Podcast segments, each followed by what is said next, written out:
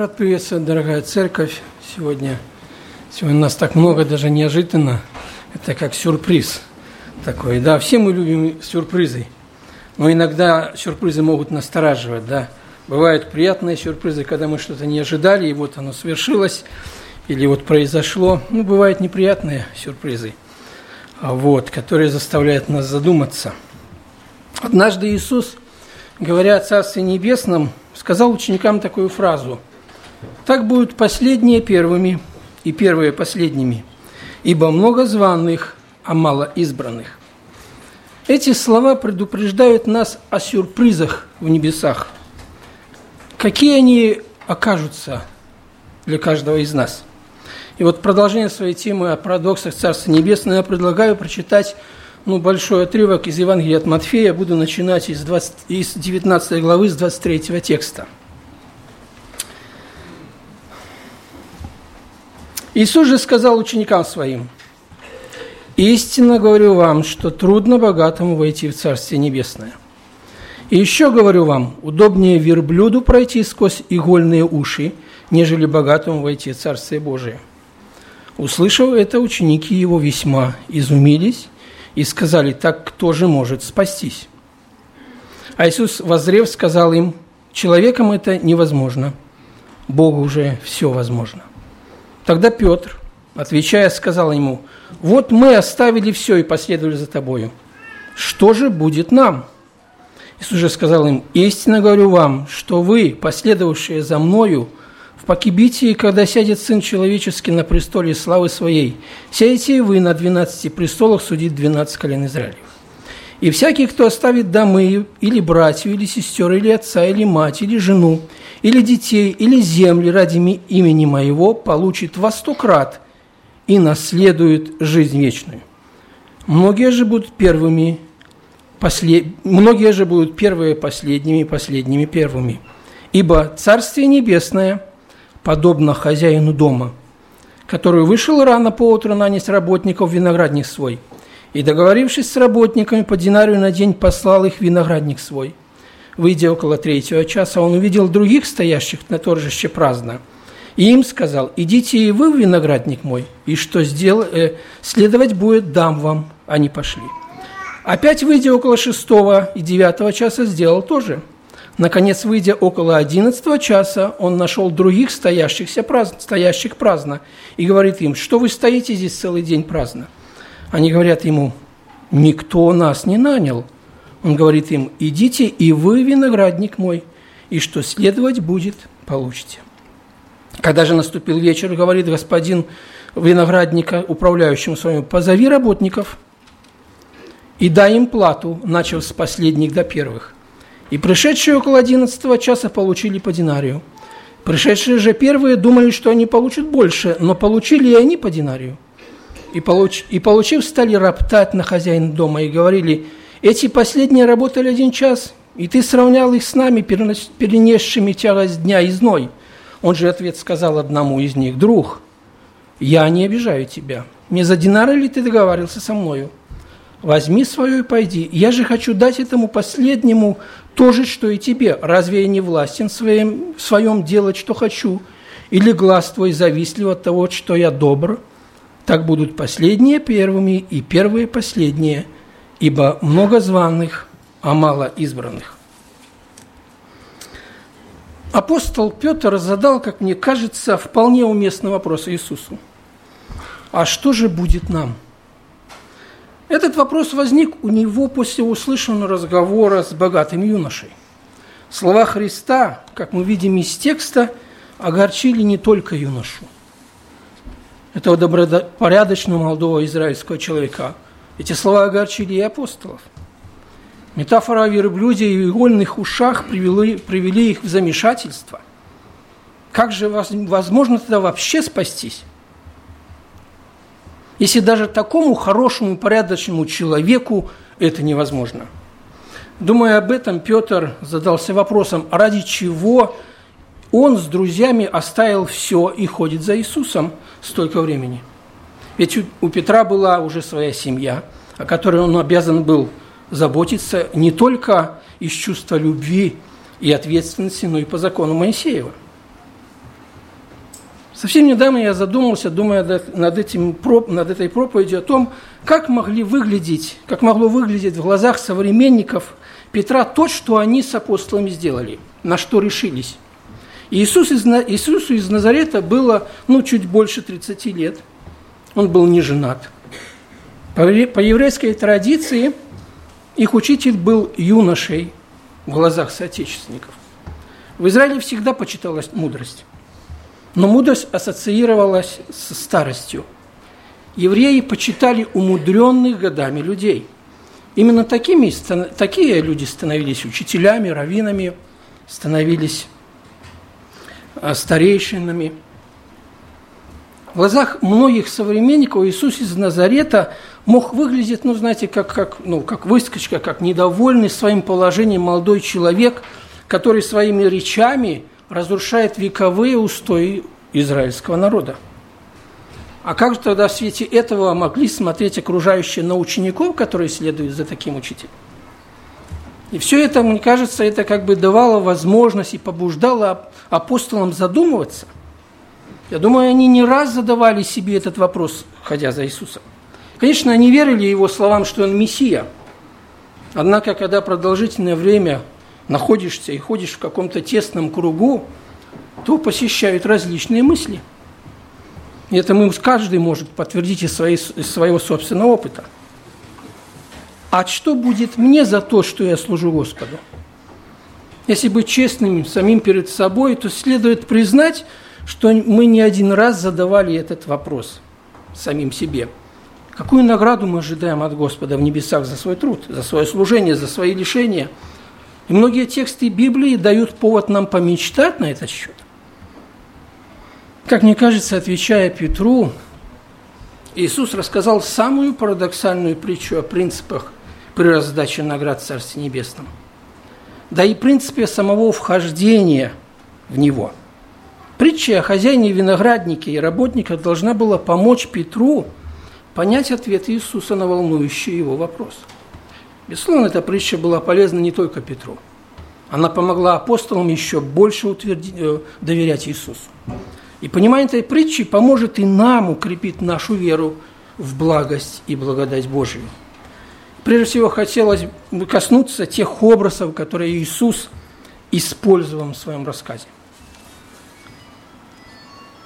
Виноград в Палестине вызревал где-то в середине сентября, и сразу после его вызревания, через короткий промежуток времени, наступал период дождей. Ну, как обычно бывает, конечно, климат меняется, но так было обычно. И поэтому вот за короткое время нужно было урожай собрать. И вот если урожай оставался э, на лозах, то он пропадал. И поэтому э, хозяева были рады любому работнику на любое время, которое пришел, может прийти в их виноградник для того, чтобы собрать виноград. И вот динарий, и вот динарий или драхма считалась ну, нормальной платой паденного работника. Люди, стоящие на рыночной площади, это, ну, они, это не праздно шатающие граждане, как может показаться на первый случай, на первый взгляд. Но рынок – это было такое место, как биржа труда. Туда приходили э, денные работники для того, чтобы их кто-то нанял. И вот те люди, которые достояли на этом рынке до 5 часов – или до 11 часов, это 5 часов вечера, это люди, которые действительно нуждались в труде. Действительно нуждались для того, чтобы прокормить свои семьи. Знаете, жизнь рабов или слух, она была тесно связана со своими хозяевами. И вот на хозяевах лежала ответственность за их судьбу. И вот голодная смерть им не грозила, ну, разве только если хозяин разорялся. Но в обычное время они не думали о том, что им есть. Паденный работник был намного ну, в худших условиях, потому что вот дневная плата ее до... было хватало только для того, чтобы прожить, с нее невозможно было ничего отложить впрок. И вот каждый день, пропущенный в работе, заставлял их семью жить в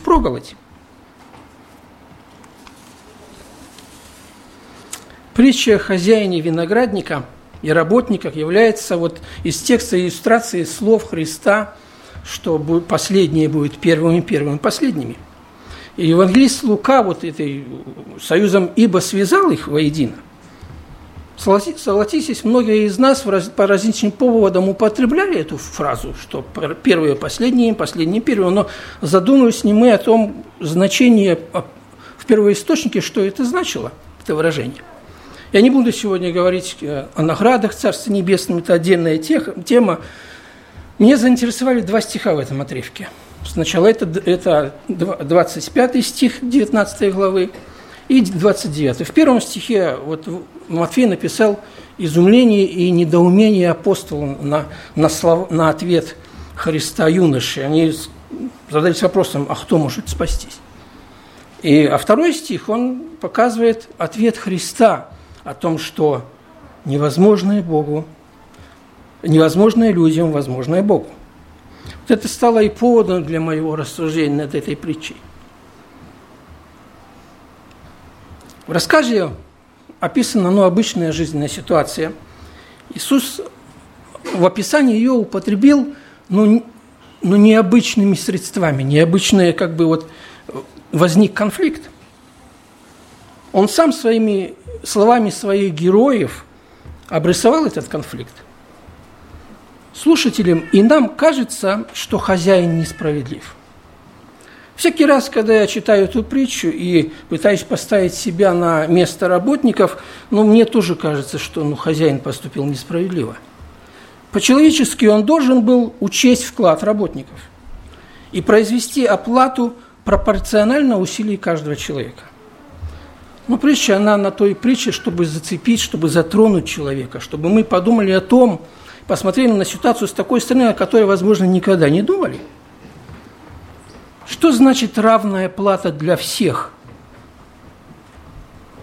Для всех христиан во все времена, которые жили в разных условиях, которые жили во времена гонения, во времена благоденствия. Что значит равная плата для всех в Царстве Небесном? Если Бог в самом главном вопросе жизни для человека руководствуется несправедливостью, то зачем нам в нашей жизни стараться быть справедливыми? Согласитесь, совсем не, ну, не праздные вопросы могут возникнуть у нас, если мы не разберемся, не поймем то, что Христос хотел объяснить Петру и апостолов – из, из, из поверхностного взгляда на эту притчу можно подумать, что ну, Бог наш несправедлив. Ну, так ли это? Говоря о справедливости, мы прежде всего оцениваем какой-то поступок с точки зрения нашего представления о справедливости.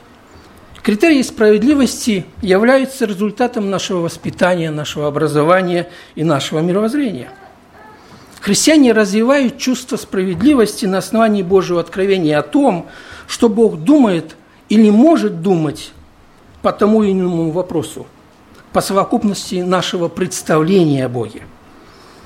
Или о том, как Бог смотрит на тот или иной поступок, или как может Он смотреть на этот поступок, настолько, насколько мы знаем Бога из Библии.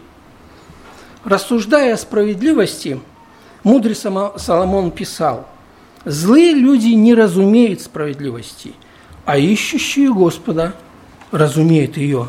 Он записал, записано в притчах в 28 главе. По мнению мудрец, э, мудрого Соломона, настоящая справедливость связана с исканием Бога. Но как бы мы ни пытались смотреть на мир с точки зрения Господа, с точки зрения Библии – нам никогда не, не, не удастся исключить из наших системы оценок, наших системы критериев те критерии, которые основаны на нашем человеческом гуманизме, на нашем себелюбии и на нашей зависти. Кстати, о последней сущности человеческой натуре, которая очень сильно может влиять на нашу систему ценностей, Христос здесь упомянул – и он сказал, что вот это вот чувство зависти может возникнуть ну, в, ну, по самому не, любому поводу. В данный момент, в данной притче Христос упомянул, сказал работнику, что ну, твое завистливое сердце, зависть возникла почему? Потому что я добр к другим. И в нашей жизни тоже бывает, вот, подходя к, к разбору ситуации других людей, мы часто тоже употребляем вот это, не замечая за этим, вот эта зависть, она крадет у нас правильную оценку поступков. Более того, рассуждать о том, что Бог несправедлив в вопросах э, э, ну, спасения, мы не имеем основания лишь потому, что мы не понимаем действительности сущности греха, его природу. В Библии мы читаем, что в большей мере там описано последствия греха. Но весь ужас его мы не можем уразуметь. Почему он навсегда разделил человека с Творцом? Неужели дело лишь в том, что кто-то украл или обманул, или кто-то оказался неверным супругом? Но все эти дела между людьми. Но грех, совершенный между людьми, вмешивается в отношения человека с Богом. А как это может быть? Как объяснить это для себя? И вся проблема в том, что по системе ценностей Бога весь мир осужден. Все согрешили и лишены славы Божией. Все, значит, это все, без исключения. Каждый из нас, сидящий здесь, осужден, потому что в глазах Божьей справедливости никто не достоин Его милости. Это окончательный приговор того, кто все сотворил. Псалмопевец писал, «Ты утвердил справедливость, суд и правды ты совершил в Иакове. Выслушаем сущность всего, бойся Бога и заповеди Его, соблюдай, потому что в этом все для человека, ибо всякое дело Бог приведет на суд, так написал Екклесиас в 12 главе. Бог справедлив – он сам является источником справедливости в мире, в который сотворил. Мы можем быть уверены в том, что всякий грех он приведет на суд. Задолго до апостолов пророк Михей оказался в своем рассуждении перед вот такой неразрешимой проблемой. Как же можно получить спасение? Но можно ли угодить Господу тысячами овнов или неисчислимыми потоками Илея? Разве дам ему первенца моего за преступление мое и плод чрева моего за грех души моей? Так записано в пророка Михея 6 главе. Иисус успокоил учеников. Учеников он сказал, что вот, вот эта проблема разрешается только одним путем. Вот это невозможно с человеческой стороны. Бог сам решает эту проблему – он решает по-своему. В притче Христос показал хозяина, который по милости своей заплатил за труд всем поровну. Мы должны понимать, что плата за труд определялась не объемом выполненных работ и не временем, которое каждый затратил, а исключительно добротой Господина, который видел нужду тех, кто желал работать на него – Есть только одна возможность попасть в Царство Небесное – это принять милость от Бога. Ибо благодатью вы спасены через веру, и сие не от вас. Божий дар не отдел, чтобы кто не, не хвалился. Благодать – это незаслуженный дар. Следует понимать, что наше спасение мы не можем заслужить ничем. Мы, верующие люди, как бы ну, понимаем это – но часто в нашем сознании кроется мнение, что свое спасение мы получаем не совсем уж и незаслуженно. Но им кажется, что они достойны справедливого Божьего расположения к ним за их жертвенность, страдания, старание и успех в служении. Мы верим, стараемся соблюдать Божьи заповеди, стремимся угодить нашему Господу – понимая, что мы не сможем быть совершенными и святыми в верховном мире, поэтому готовы принять со стороны Христа то, чего нам как бы не достает. Ну, это можно сравнить, знаете, вот с судой на жилье. У нас есть какая-то сумма, но мы идем в банк и берем остальную сумму, которой не хватает, чтобы ну, построить квартиру. Дорогой друг, дорогая братья и сестра, у нас, знаете, нету ни малой доли того, чем мы можем заплатить за Царствие Небесное. Добрые э, дела, стремления жить безгрешной жизнью предназначены для других целей. Милость Божию невозможно заслужить, но от нее можно отказаться. Ее можно лишиться, пренебрегая Божьими предупреждениями. И вот непонимание вот милости Божией может быть даже препятствием для принятия благодати неверующими людьми. Для многих неверующих людей их, их чувство справедливости, руководствуемое сбитыми ориентирами, становится препятствием к получению милости от Бога.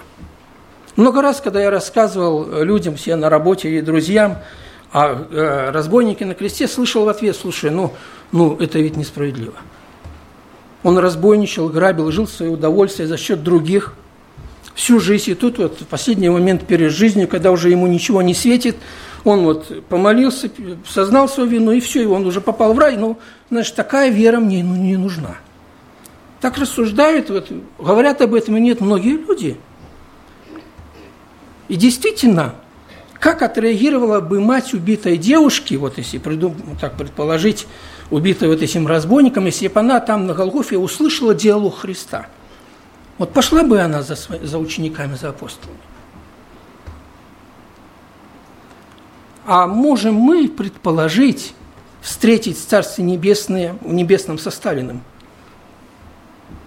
ну, а вполне может быть ситуация. Он, ну, он был священником, и в последний момент жизни он мог покаяться. А что, если мы можем увидеть в раю Гитлера? Он тоже знал истину из церковно-приходской школы. Готовы ли мы понимать и принимать такую милость безусловную Господа? вот когда мы, рассуждая о других людях, Э, людях мы, знаете, мы склонны рассуждать и сравнивать их себе с собой. Со своей вот, ну, положительностью, со своей порядочностью, как нам кажется. Забывая о том, что у нас ориентиры сбитые.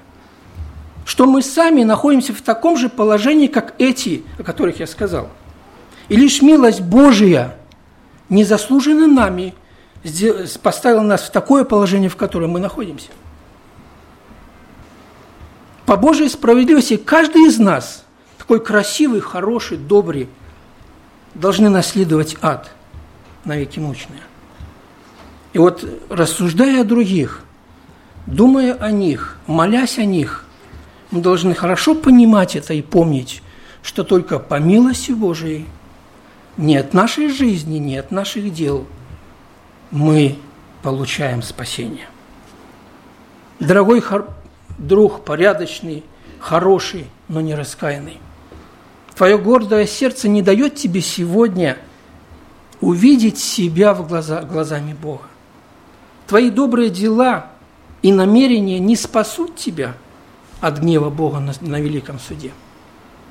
Жизнь человека без Бога, вы знаете, это как езда на украденном автомобиле. Угонщик может ну, поменять лампочки. Он может аккуратно относиться к автомобилю. Он может даже сделать капитальный ремонт двигателя или топливной аппаратуры, или турбины. Он может ездить, соблюдая правила. Но как это все выглядит в глазах хозяина этого автомобиля? Нужно вернуть автомобиль его владельцу. И он сам может аккуратно на ней ездить и бережно к ней относиться. Твоя жизнь и моя жизнь не принадлежит нам. Она принадлежит тому, кто нас сотворил, нашему Творцу, Небесному Отцу и Богу мы узурпировали нашу жизнь, взяв власть над собой. Вернись, дорогой друг, Богу. Без толку стараться соблюдать заповеди, да и невозможно их исполнить, добиться их исполнения, если ты горд и своеволен. И требовать от Бога награды, рассуждать о ней за то, что, как тебе кажется, ты неплохо управляющая его собственностью, но это несправедливо. Оставь пустые надежды. Верни свою жизнь тому, кому она принадлежит, и ты получишь самую великую награду Царствие Небесное. Многие же будут первые последними и последние первыми. Эти слова Христос повторил вот в коротком отрывке два раза – акцентируя на них внимание. Их следует понимать не так, как вот, ну, определение того, ну, кто же в конце концов спасется. Это говорит о том, что там у Господа у него существуют совсем другие оценки справедливости и заслуг наших трудов. Многих из нас в небесах ждут сюрпризы. Первый из них – это, ну, а как мы там вообще оказались? Когда мы увидим славу Божию, когда мы увидим Его величие и подумаем о себе. у нас не будет ответа на этот вопрос, как мы там оказались, кроме как по милости того, кого мы увидим. Мы в Царстве Небесном можем встретить многих из того, кого мы не предполагали даже там увидеть, пользуясь своими критериями святости. Мы можем там не увидеть тех, ну, о которых думали, что ну там точно мы с ними будем общаться. Притча о, о хозяине виноградника и работник говорит нам о том, что Царствие Небесное заслужить невозможно. Что Царствие Небесное мы получаем не по справедливости Божией, а по Его милости. И нашему гордому сердцу нужно только одно – смиренно принять милость Его и отринуть всякую мысль о том, что мы, добрые, можем что-то сделать для своего спасения. И пусть вот пока есть время и возможность, дорогой друг, покайся перед Богом. Не упусти свой шанс получить чудеснейший сюрприз от твоего Творца – жизнь вечную. Аминь.